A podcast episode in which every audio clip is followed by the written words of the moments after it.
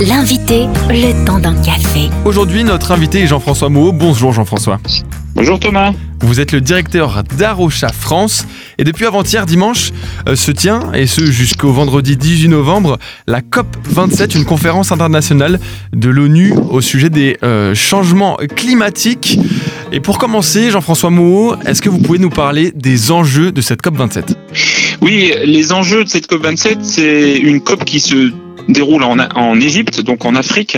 Et euh, justement, un des enjeux, euh, c'est euh, l'aide que les pays riches peuvent apporter aux pays pauvres, puisque on sait que les pays pauvres sont les pays qui souffrent le plus des dérèglements climatiques, parce que souvent ils sont plus exposés aux aléas climatiques, parce qu'il y a une plus grande partie de la population, par exemple, qui vit de l'agriculture, qui sont plus sensibles aux inondations, aux sécheresses à répétition qui sont entraînées par le changement climatique.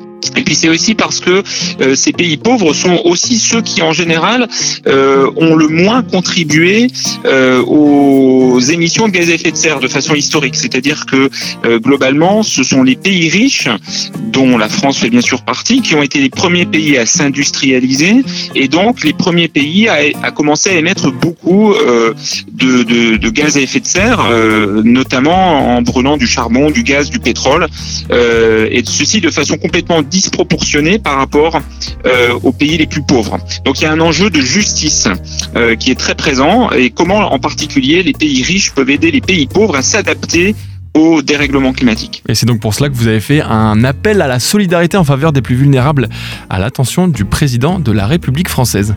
En effet, on s'est associé avec euh, le CEL, qui est une organisation protestante de solidarité internationale, euh, et donc à Rocha, et euh, on a eu le soutien du Conseil national des évangéliques de France pour euh, envoyer donc une lettre au président de la République et à la première ministre et aux ministres principaux pour justement rappeler cette importance historique de la contribution de la France à cette dette climatique qu'on pourrait appeler vis-à-vis -vis des pays les plus pauvres et de l'importance de, de tenir les engagements qui ont été pris au cours des précédentes COP, donc des précédentes conférences sur le climat.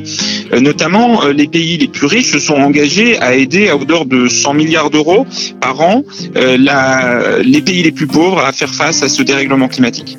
Et donc, dans la continuité de cela, vous avez lancé un appel à la mobilisation dans la prière le dimanche 13 novembre.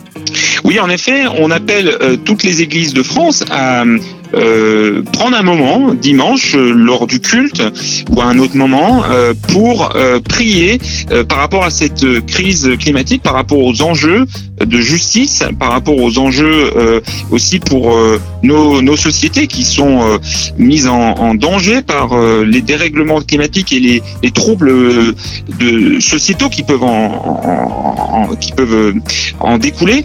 je pense notamment aux migrations forcées, etc., etc.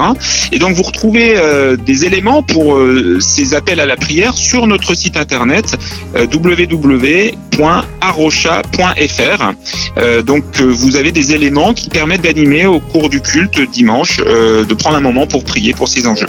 Pour plus d'informations, ça se passe donc sur arocha.fr. Merci Jean-François Mo. Merci Thomas. Retrouvez ce rendez-vous en replay sur farfm.com.